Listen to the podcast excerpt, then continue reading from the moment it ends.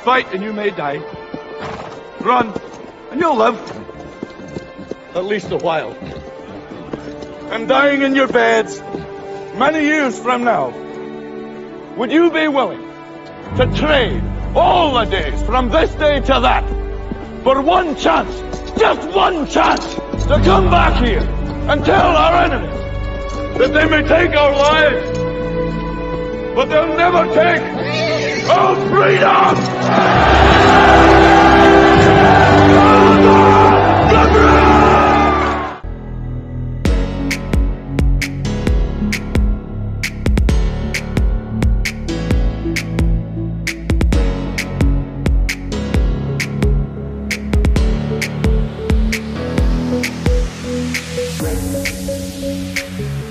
欢迎大家来到自由发声，我是来自中国大陆的零零七。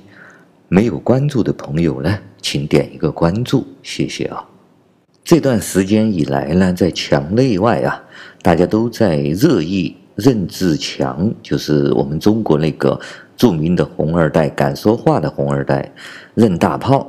他给习近平写了一封公开信呢，公开的说习近平是一个光着屁股的皇帝。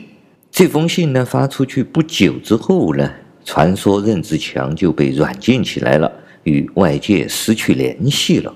然后呢，又有几个中国党内的一些人士呢，又给习近平发了一些公开信，继续的发啊，要求他下台之类的。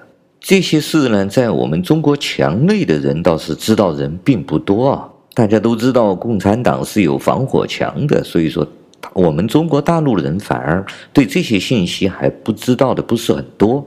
这些信息出来之后呢，反而在墙外啊掀起了一股高潮。有很多的自媒体也好，或者是评论人士也好，或者是想自想让中国发生改变的一些人士啊，民主人、民主派的人士啊，我看见呢，引发了他们很多的评论、议论啊。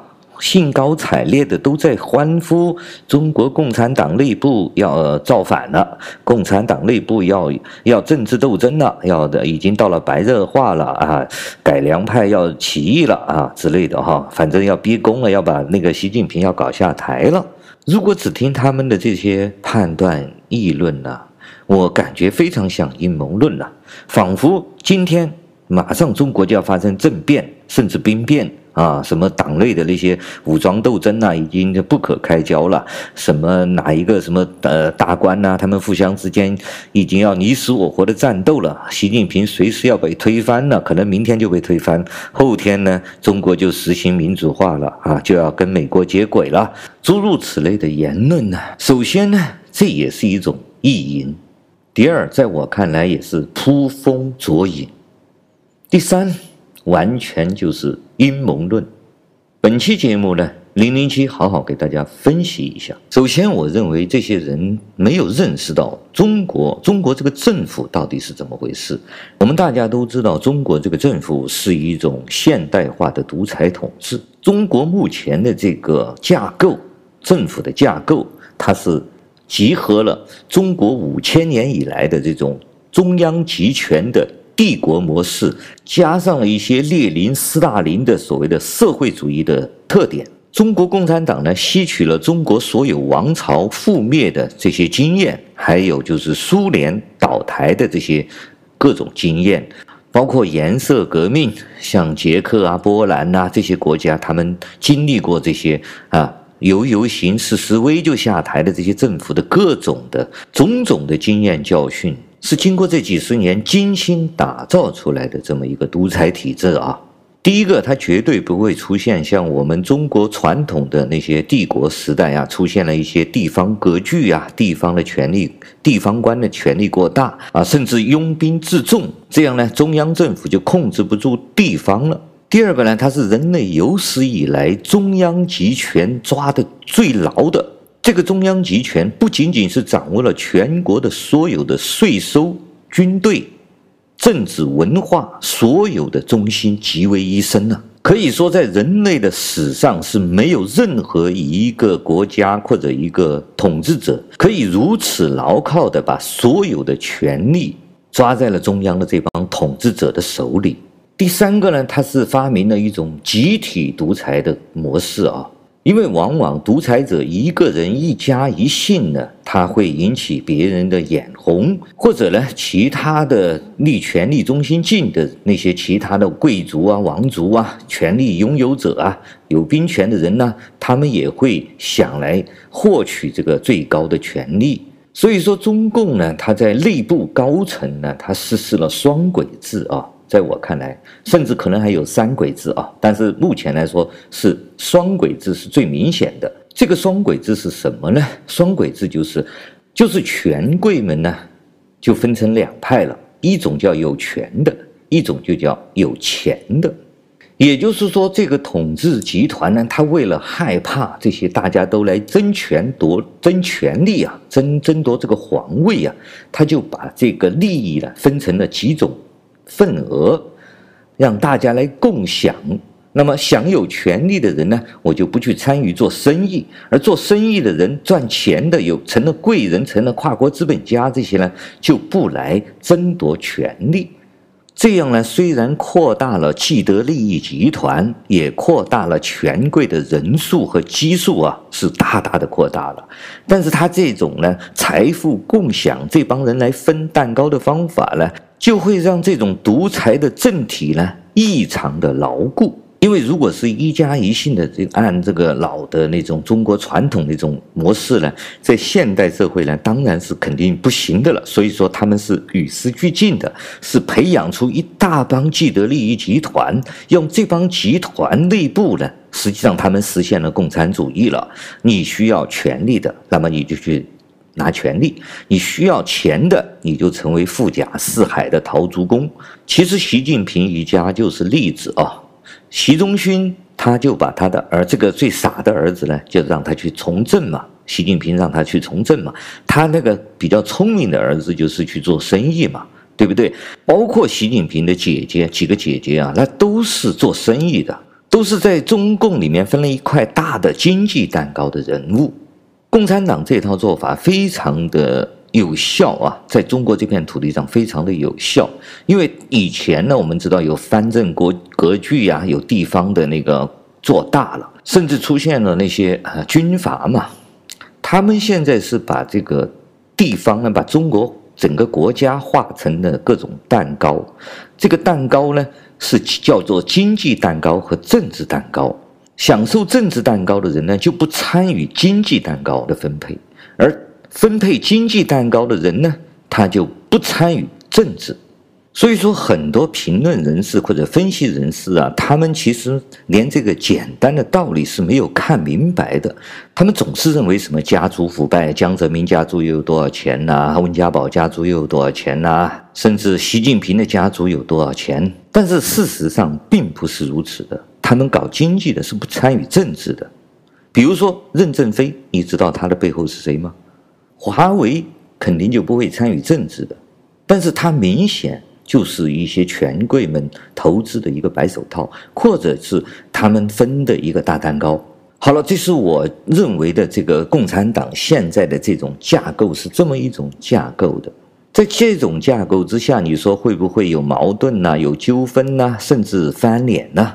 当然是有的，但是大家请注意哦，这种架构呢，它不会引起政治冲突，它有政治压力，但是没有政治冲突，这是第一。第二个，它肯定也不会存在军事的冲突，也不会重蹈毛泽东那个时代的那种各种 A B 团呐、富田运动这种党内的大清洗，包括毛泽东上台以后的那种大清洗，包括邓小平和呃所谓的四人帮的时候那种。大的政治冲突，我们大家可以看得到，从改革开放这几十年以来，中共这个政权是异常的稳固，越来越稳固，就是因为它第一个是集体统治，第二个就是把蛋糕分成了双轨制，分成了政治和经济的。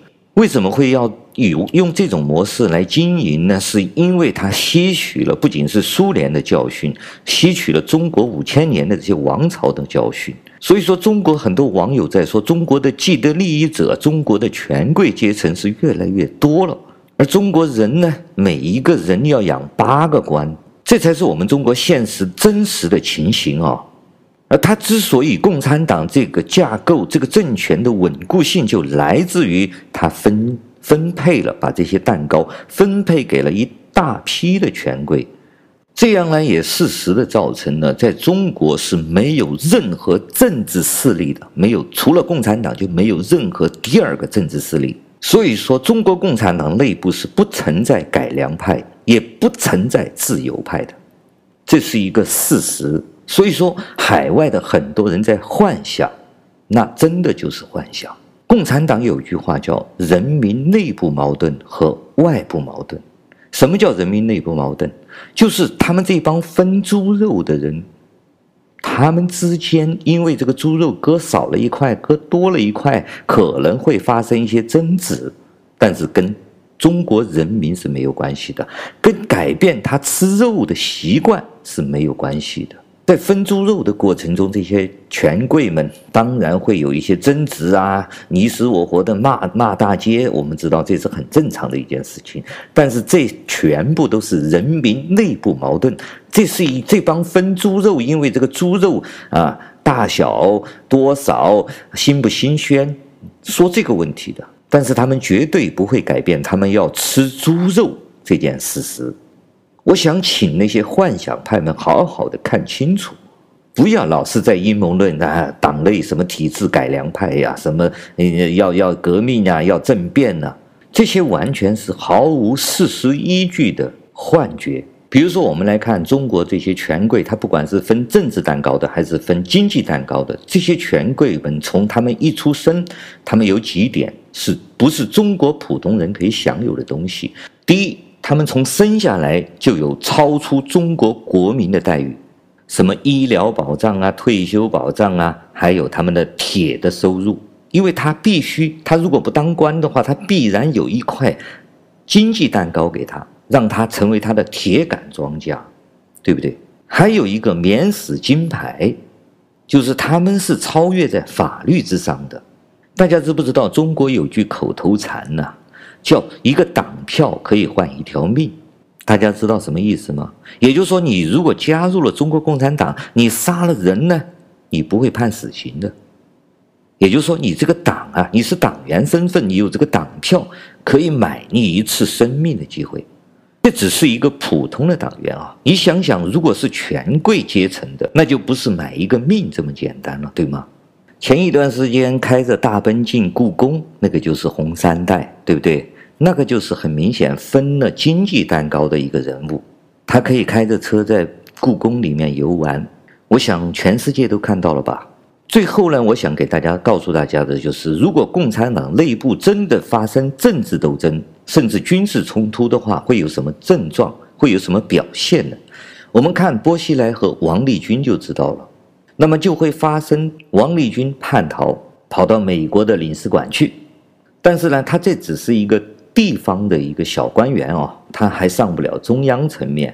我们大家看一看，中央层面有哪一个高级领导人会会叛逃，会逃到美国的大使馆去要求避难？没有嘛，对不对？像薄熙来中央领导级别的，像薄熙来这种下了台的政治人物呢？他们的财产、他们的家属、老婆、小孩在海外的，是继续的享有的。现在住在美国、住在欧洲、住在全世界其他国家的这些中共的红色权贵的这些儿孙们，不会因为国内党内的政治斗争而受到丝毫的影响。这其实就是一个证据，什么证据呢？就证明了中共的。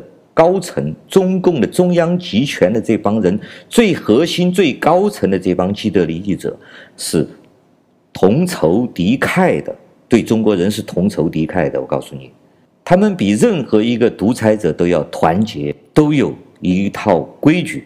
我们大家可以想象一下，如果中共的高层真的存在什么改革派、自由派互相政治斗争、角力很厉害的话，张国焘就会出现，对不对？向忠发就会出现，对不对？顾顺章当然就会出现嘛。但是我们完全都看不到，包括毛泽东的时代，林彪还坐着飞机要叛逃到苏联去嘛？大家都知道的这段历史。而现在，如果中国高层之间真的发生了严重的冲突，真正的有所谓的自由民主派，他们这些人早就跑了嘛。但是为什么不会发生这样的事情呢？就是因为他们内部实际上，在我看来就是铁板一块。这些肉食者，这些吃猪肉的、分猪肉的人，比任何时候都要团结，比任何时候对中国人都要同仇敌忾。他们不仅在一起分猪肉啊，他们还在同舟共济的，共享这个花花世界、中国这片大好河山的。他们有什么理由要去搞这些事情出来了？要搞政治斗争呢？感谢大家收听今天的自由发声，我们下次再见。